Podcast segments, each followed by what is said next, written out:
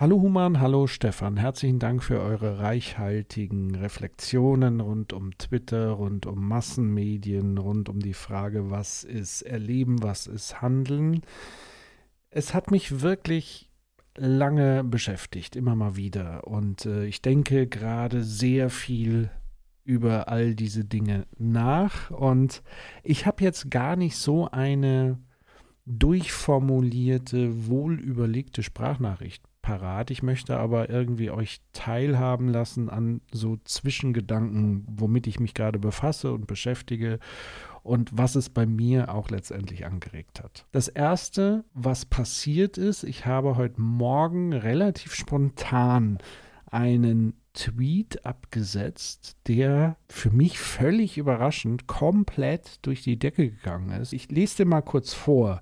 Ähm, also ich habe getwittert, ich glaube, die größte Angst der Gegner von Grundeinkommen ist, dass die Leute plötzlich Luft zum Nachdenken und Nachfragen haben und die gegebenen Machtstrukturen wie noch nie zuvor kritisch hinterfragen könnten. Die Gegner haben keine Angst vor Faulheit, sondern vor Engagement. Und der Tweet wird immer noch äh, geretweetet, geliked etc. Also es rattert in einer Tour.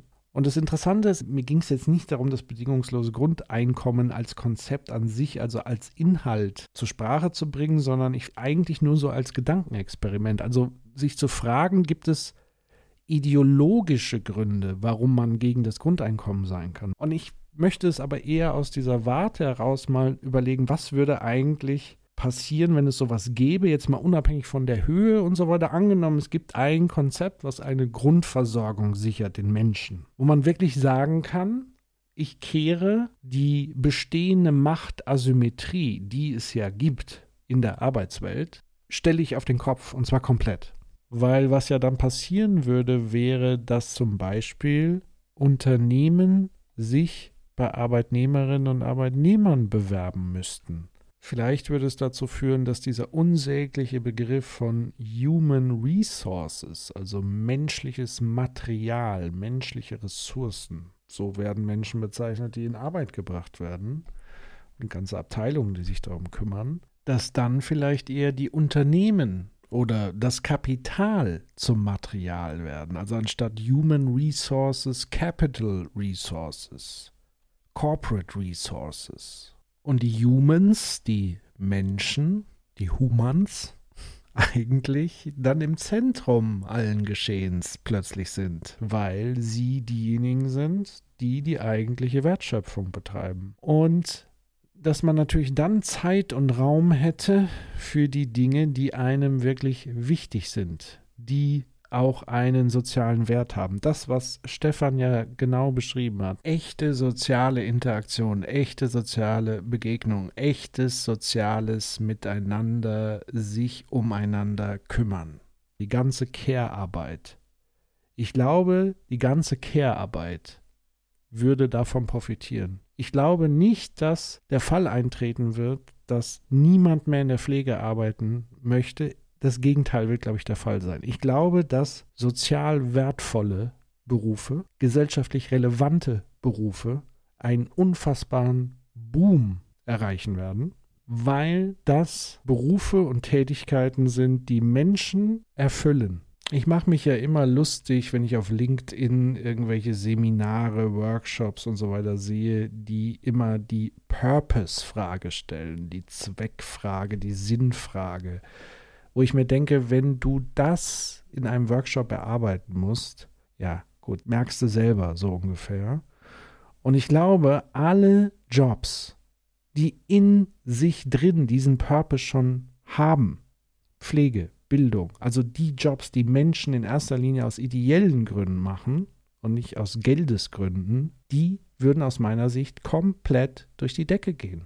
Und im Umkehrschluss würde es bedeuten, alle Jobs, die keinen Purpose vorzuweisen haben oder die man mühselig in irgendwelchen Workshops mit schweineteuren Beraterinnen und Beratern erarbeiten müsste, dass die noch mehr ein Problem bekommen werden. Das sind vielleicht auch die sogenannten Bullshit-Jobs.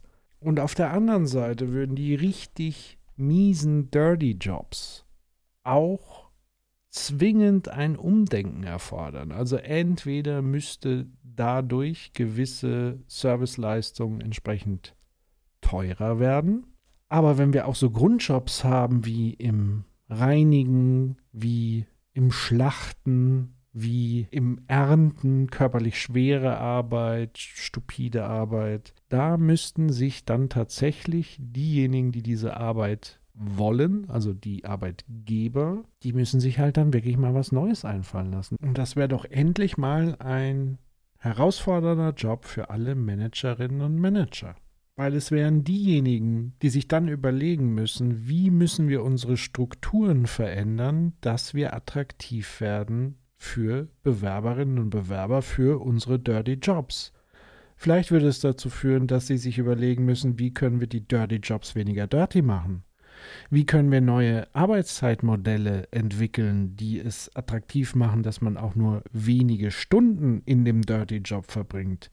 Wie kann man den Arbeitsort so gestalten, dass man nicht mehr ungerne arbeitet? Oder schlichtweg, wie können wir so viel bezahlen, dass Menschen bereit sind, on top zu ihrem Grundeinkommen trotzdem stundenweise dort etwas dazu verdienen wollen. Vielleicht gibt es ganz neue Arten von Incentivierungssystemen, neue Arten von Wertschätzung und Belohnung, auf die wir noch gar nicht gekommen sind. Das wäre doch mal eine Entfesselung von echter New Work Innovation, ein Ausdruck von echtem Fortschritt in der Arbeitswelt. Nicht Menschen müssen sich an ihre dreckigen, schäbigen Bedingungen anpassen, sondern die Bedingungen müssen sich an die Bedürfnisse der Menschen anpassen. Das wäre die Umkehrung. Das ist das, was ich meine mit der Umkehrung dieser Machtasymmetrie, die mich wirklich fasziniert, was dann passieren würde. Das wäre für mich so ein Ding, wo man sagen würde, das könnte etwas sein, was wirklich radikal Strukturen so dermaßen irritiert, dass sich vielleicht wirklich was komplett Neues ausrichtet. Und ja, die Angst dahingehend ist riesengroß. Es gibt ganz unterschiedliche Ängste. Aber ich glaube, die größte Angst, und das hat mein Tweet sagen wollen, ist letztendlich die Angst davor, dass man die bestehende Macht, die bestehende Kontrolle, die bestehende Bequemlichkeit, die bestehende Sicherheit und das aus der jeweiligen Perspektive desjenigen, der im Moment von diesem System noch profitiert, dass die gefährdet wird. Und ich kann mir vorstellen, dass diese enorme Resonanz im Moment dazu führt, dass viele Menschen dieses Risiko vielleicht sogar eingehen wollen und wissen wollen, was passiert dann wirklich. Und jetzt werde ich mich noch mal ein bisschen tiefer einlesen in die öffentlich-rechtlichen Medien. Human, du hattest ja schon am Ende deine Frage gestellt, die werde ich auch nicht einfach loslassen, sondern ich muss einfach mich ein bisschen mehr noch damit befassen. Und unter anderem sind da auch sehr, sehr spannende Fragen, die ihr euch jetzt schon mal selber stellen könnt. Also Fragen wie, warum gibt es im öffentlich-rechtlichen Kontext, im öffentlich-rechtlichen Programm, die einen ganz klaren Bildungs- und Informationsauftrag haben, warum gibt es da Werbung? Warum wird da Werbung geschaltet? Und warum sind Quoten da eine Metrik, die eine große Rolle spielen bei der Bewertung von Formaten und gerade beim Thema Bildung ist ja immer die Sache, was nutzt es mir, wenn ich eine Million Menschen erreiche und am Ende ist niemand von diesem Bildungsinhalt ergriffen, wie es so schön heißt bei Peter Biri beim Bildungsbegriff. Also Bildung ist ja ein Vorgang, der etwas mit einem macht. Und das kann ich natürlich nur bedingt quantitativ messen möchte ein bisschen eintauchen in den Rundfunkstaatsvertrag, wo das ja alles so geregelt ist. Und da brauche ich noch ein bisschen Zeit, mich einzulesen, damit ich mich auch einigermaßen qualifiziert dazu äußern kann und auch die Dinge mal auf den Punkt bringen kann. Aber das sind gerade die Dinge, die mich beschäftigen. Das wollte ich mit euch teilen. Und ich bin neugierig, was euch gerade so durch den Kopf geht.